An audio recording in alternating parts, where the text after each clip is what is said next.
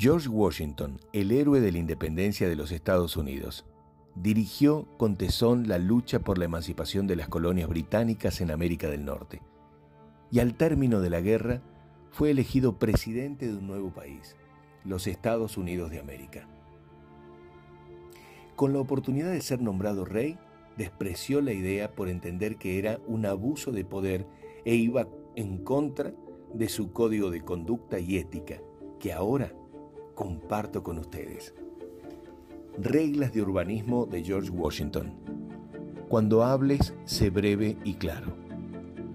No discutas con tu superior, comunícale tus ideas con modestia. Cuando un subordinado tuyo haga todo lo que pueda, no lo culpes si no tiene éxito. Cuando debas presentar consejos o críticas, piensa si debes presentarlo en público o en privado si debes presentarlo ahora o en otro momento, y cómo debes presentarlo. Si debes criticar a alguien, hazlo con precaución. No te burles de nada que tenga importancia para otros. Si criticas a los demás por algún defecto, asegúrate de haberlo eliminado antes en ti. Un buen ejemplo dice más que las palabras. No creas con facilidad lo malo que se dice de otros.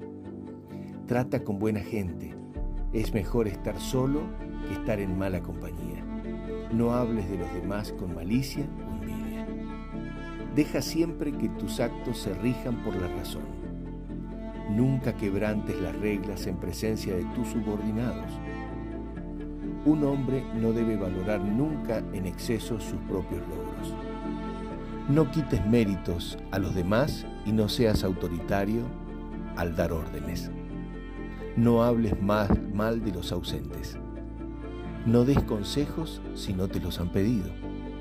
Si tus subordinados están en desacuerdo entre sí, no tomes partido.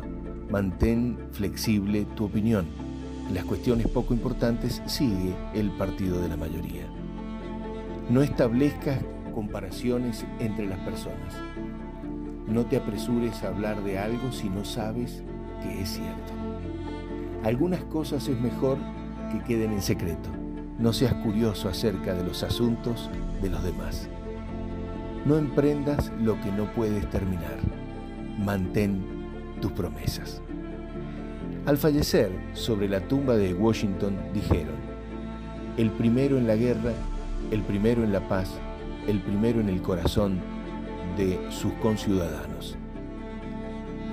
Acá podemos ver si nosotros compartimos este pensamiento que nos da la sensación que es bueno conocer el pensamiento del pasado, conocer el pensamiento de otros ciudadanos del planeta a veces nos permite ver eh, la coherencia, las coincidencias y entre otras cosas que en muchos lugares las bases de las cuestiones humanas son muy parecidas.